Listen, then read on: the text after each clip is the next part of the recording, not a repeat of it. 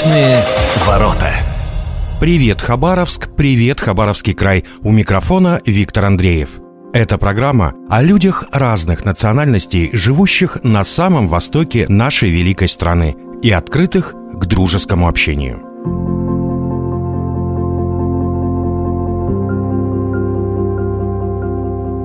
Совсем скоро, 6 июня, в нашей стране будет отмечаться день рождения великого русского поэта, основоположника современного русского литературного языка Александра Сергеевича Пушкина.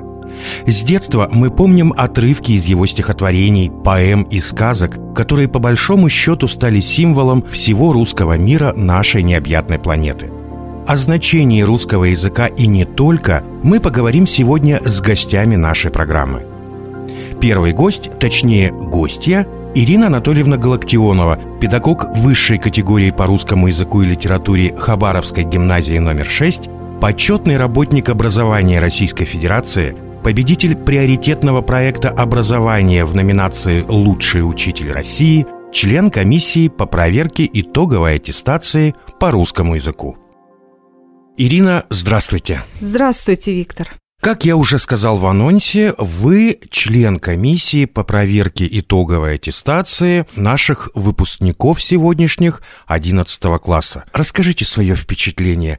Какие нынче работы? Как выпускники изъясняются на русском языке? Ну и, естественно, какие они совершают основные ошибки? Нельзя сказать, что у меня очень много впечатлений. Дело в том, что наша комиссия начала работу только сегодня.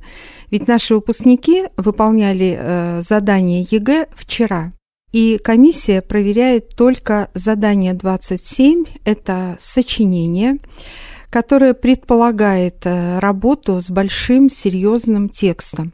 А, нужно отметить, что в этом году тексты были разноплановые. Это были публицистические тексты, тексты художественные, и э, я бы не сказала, что это были простые тексты. Тексты поднимали вопросы и социальные, и вопросы искусства, и вопросы э, образования, и вопросы отношений, межличностные отношения между родными людьми, и вопросы любви к Отечеству. То есть э, тексты были абсолютно разноплановые. Работа с сочинением – это этап очень сложный на итоговой аттестации. И по первому впечатлению ребята справляются с данным видом работы, но говорить о том, насколько продуктивно прошла эта работа, пока говорить рано. Но, тем не менее, какие самые характерные ошибки русского языка допускают сегодняшние выпускники? Характерные ошибки – это, наверное, ошибки на вычленение проблемы текста. Тексты для нас, взрослых, особенно э, учителей русского языка, они прозрачны. И проблемы, которые поднимает автор в своем тексте, для нас понятны. Но дело в том, что не все дети умеют грамотно читать и грамотно изъяснять э, мысли по поводу прочитанного. Поэтому есть искажение проблем, есть неточное высказывание или выстраивание предложения, которое помогает нам понять, а, о чем пытается сказать нам ребенок. Поэтому вот эта неточность изложения, неточность понимания, неточность э, выстраивания э, собственного высказывания, она затрудняет и понимание работ учащихся. Из того, что вы сейчас сказали, я могу сделать вывод, что те сочинения, например, которые мы писали тогда в советское время, и те сочинения, которые пишут сейчас, они несколько отличаются. То есть я вот помню, мы приходили на экзамен, нам давали темы сочинений, мы уже, соответственно, выбирали ту или иную тему и писали. Как сейчас проходит выбор темы, потому что вы все время говорите слово текст. То есть, что ребенку дают текст, он его изучает и потом пишет. Абсолютно, э, Виктор, вы правы. Нынешние сочинения отличаются от тех сочинений, которые писали мы. Сочинения, с которыми мы работали, это были сочинения, темы, э, связанные с литературой. Э, нынешние одиннадцатиклассники литературное сочинение написали еще в декабре. Хороший вид работы, который проверяет, насколько э, хорошо и широко дети знают нашу э, советскую литературу, русскую литературу, современную литературу. А вот нынешний экзамен проверяет умение интерпретировать готовый текст, не связанный с литературой. Это тексты, которые больше связаны с жизнью. И поэтому эти тексты проверяют понимание ребенка тех мыслей, э, тех замыслов, которые пытается передать нам автор, эм, ну, как бы опосредованно от литературы, то есть они ближе к жизни. То есть они, в принципе, пытаются показать своими мыслями, какая жизнь есть на самом деле. Абсолютно верно. И соотнести опыт поколения тех людей, которые писали эти тексты, и свой жизненный опыт. То есть интерпретация текста, она предполагает э, как бы такое наслоение жизненного опыта авторитетного человека и жизненного опыта ребенка. Вы работаете в школе уже достаточно много лет. Достаточно. Вы выпустили не один, я бы сказал, наверное, уже десяток классов. Те ученики, которые учились в советское время, в постсоветское время и в нынешнее время, какое у них отношение к русскому языку? То, что было раньше и сейчас. Говорить об отношении к языку Сейчас вопрос вообще это очень сложный. Дело в том, что ранее э, язык ассоциировался с государством. И э, уважение к государству безоговорочное, оно предполагало безоговорочное отношение к языку. Мы были носителями государственного языка, и мы гордились этим. Сейчас э, мы продолжаем являться носителями государственного языка, но все-таки язык нынешнему поколению больше необходим для непосредственного общения. И поэтому вот такое э, оскуднение языка, русского языка, наверное, оно сейчас есть. Но этот процесс, он, наверное, не является развивающим. Вот это вот оскуднение не является ну, такой развивающей линией. А, мы стали задумываться о том, что информатизация общества, которая приводит э, к малословию, символы, знаки заменяют речь полновесную, то есть те же смайлики конечно, там, конечно. или как еще нынче модно называть эмодзи. Да, да, мы привыкли э, общаться знаками, а испокон веков мы общались предложениями, мы общались фразами. Я не могу сказать, что мы потеряли этот процесс общения, но он стал несколько редким, так скажем, более редким, чем ранее. Можно сказать, что здесь как раз-таки и возрастает роль учителя русского языка и литературы, чтобы дать понимание ребенку, что язык – это, во-первых, не просто общение друг с другом, это фактически часть культуры нашего многонационального народа. Согласна сто процентов. Вот если немножко заглянуть в нашу историю культуры, ведь азбука, э, основа азбуки – это первое тысячелетие, а сейчас мы живем в 21 веке. И как только мы получили нашу азбуку, благодаря Кириллу и Мефодию, мы практически стали наследниками исторических исторического слоя и культурного слоя. Мы э, не просто наследники, мы носители языка. Практически, представляете, какое-то огромное наследие. То есть мы получили не просто наследие, мы получили обязанности, мы получили права, которые мы сейчас несем по отношению к языку. И, э, естественно, вот эти права и обязанности, которые мы обязаны выполнять и нести, они требуют бережного, уважительного отношения к языку как определенному пласту историко-культурному. Наша справка. Как материал словесности, язык славяно-русский имеет неоспоримое превосходство перед всеми европейскими. Судьба его была чрезвычайно счастлива – в XI веке древний греческий язык вдруг открыл ему свой лексикон, сокровищницу гармонии, даровал ему законы обдуманной своей грамматики, свои прекрасные обороты, величественное течение речи. Словом, усыновил его, избавя таким образом от медленных усовершенствований времени – сам по себе уже звучный и выразительный, отсели заемлет он гибкость и правильность. Простонародное наречие необходимо должно было отделиться от книжного, но впоследствии они сблизились, и такова стихия данное нам для сообщения наших мыслей. Александр Сергеевич Пушкин с 2010 года, 6 июня, в день рождения этого великого русского поэта, в соответствии с программой поддержки и развития многоязычного и культурного разнообразия в Организации Объединенных Наций отмечается День русского языка. Одна из целей этой программы – поддержание равноправия всех шести официальных языков ООН – английского, арабского, испанского, китайского, русского и французского. С этого времени появился Международный день русского языка – а в 2011 году в Российской Федерации этот праздник объявлен государственным.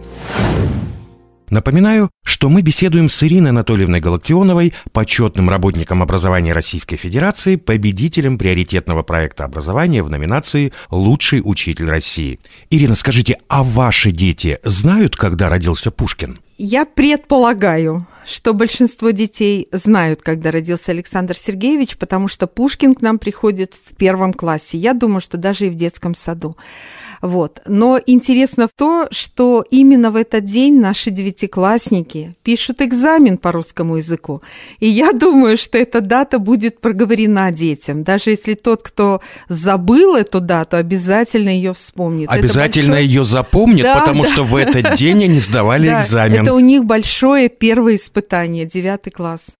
То есть как бы на эмоциях, опять-таки, да, то есть у нас язык эмоциональный, а, он так или иначе связан с природой. Многие же даже современные литераторы э, говорят, что русский язык один из немногих языков, который именно связан с природой, с природой отношений, с природой вообще. Именно поэтому наш язык настолько богатый. Я знаю не только русский язык, я знаю английский язык, и я прекрасно понимаю, что для того, чтобы общаться на английском языке, достаточно знать 500-600, ну, тысячу слов, и общаться будет, в общем-то, великолепно. Знание тысячи слов в русском языке общаться тебе не позволит. Надо знать десятки тысяч Я думаю, что общаться, может быть, и позволит, но это общение будет неинтересным. Потому что духовность языка, наша душевность языка, она не перебьется абсолютно ничем. И вот умение Э, общаться на русском языке – это умение, которое приходит к тебе с опытом, приходит с годами.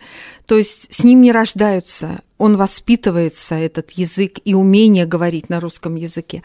Я всегда говорю, о богатстве русского языка можно книги писать, песни слагать, пословицы и поговорки сочинять, потому что русский человек – это в первую очередь не физическое состояние тела, а духовное состояние. Вот эта духовность, она как раз к нам приходит из языка. Вот это еще одна функция языка. И поэтому так сложно его понять и оценить другим. Но а закладывается это все в школе. В школе, согласна, в школе обязательно.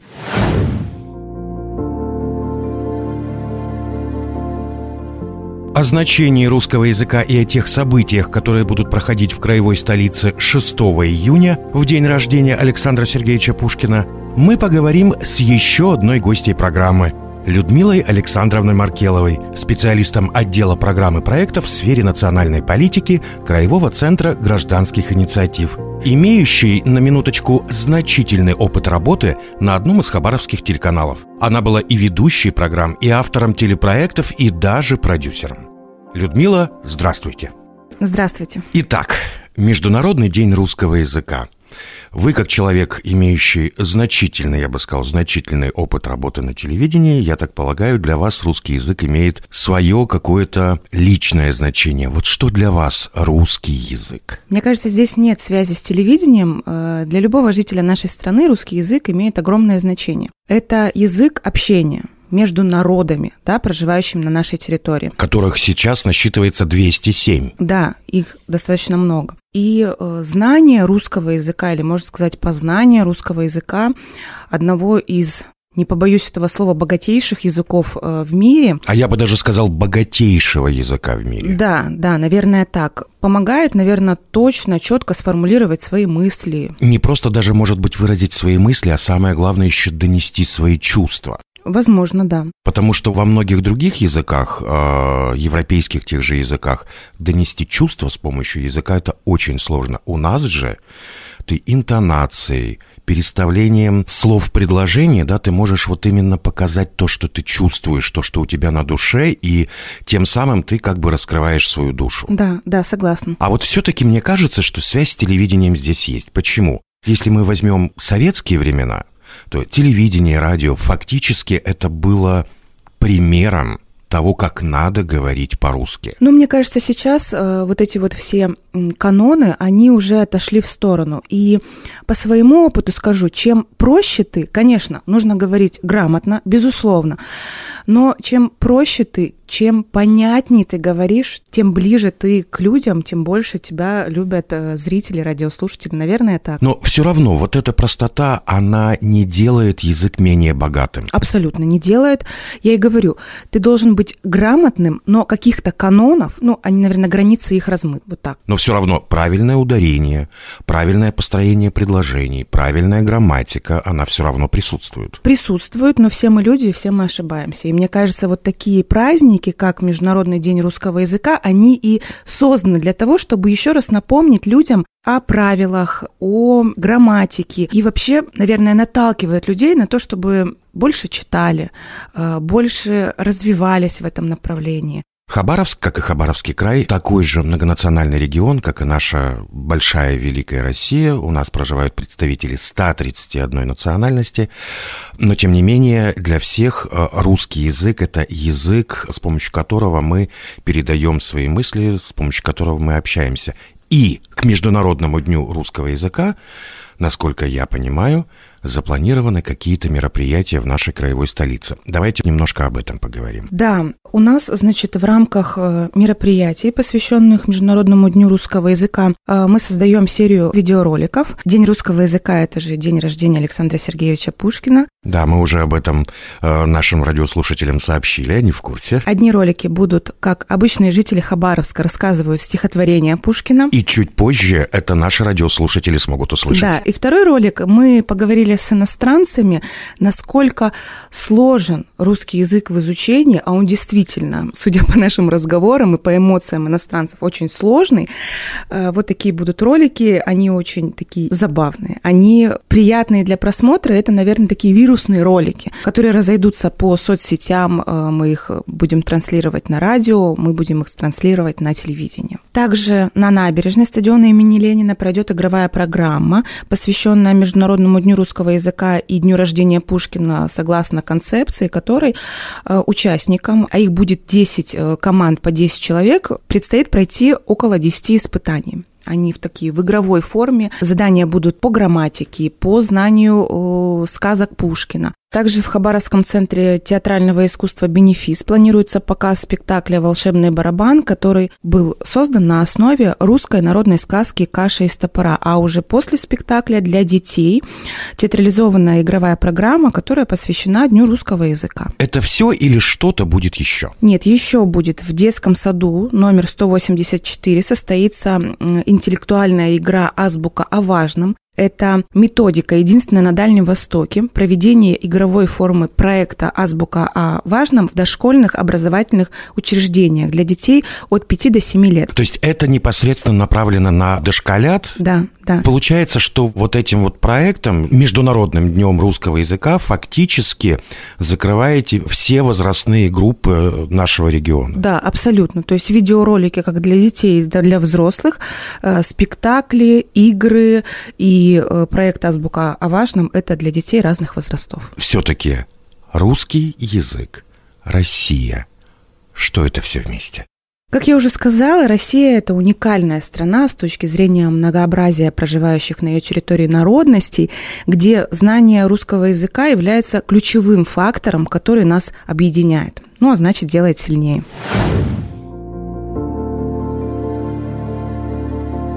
А сейчас, как мы и обещали ранее, отрывок из поэмы Александра Сергеевича Пушкина «Руслан и Людмила» читают наши с вами соотечественники хабаровчане.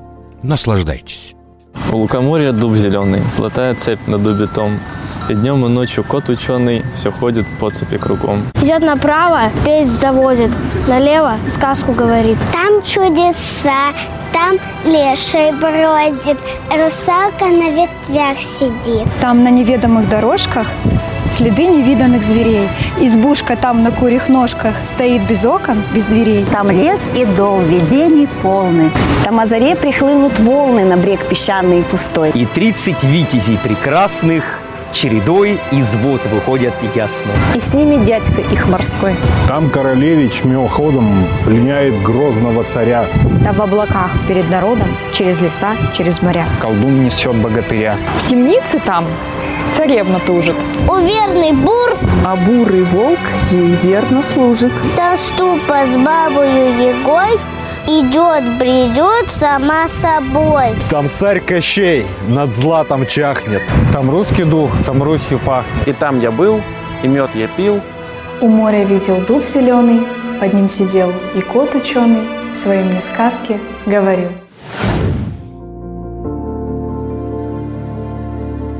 Итак, 6 июня, в день рождения великого русского поэта Александра Сергеевича Пушкина, в Хабаровске пройдет целая серия событий, посвященных Международному дню русского языка. Более подробно о них можно узнать на официальном сайте правительства Хабаровского края habkrай.ru. Ну, а нашим радиослушателям хочется пожелать только одно – общайтесь и изъясняйтесь на русском языке правильно – Неважно, будет ли это личное общение или общение с помощью ваших сотовых телефонов. И поменьше используйте заимствованных иностранных слов. Ведь, как мы уже сказали, русский язык – это самый богатый язык в мире, где любому заимствованному слову найдется красивое русское. У микрофона был Виктор Андреев. До встречи у ваших радиоприемников, настроенных на волну радиостанции «Восток России».